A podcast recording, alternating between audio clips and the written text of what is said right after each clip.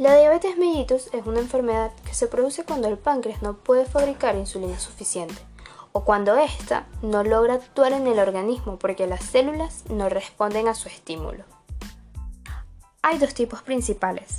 La diabetes mellitus tipo 1 es frecuente que se diagnostique antes de los 35 años, aunque puede presentarse a cualquier edad.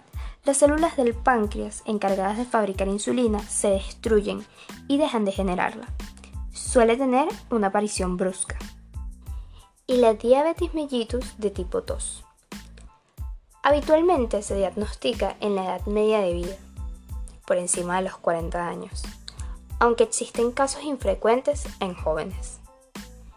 Se produce esencialmente por una progresiva resistencia de las células, especialmente del hígado y los músculos, a la acción de la insulina producida.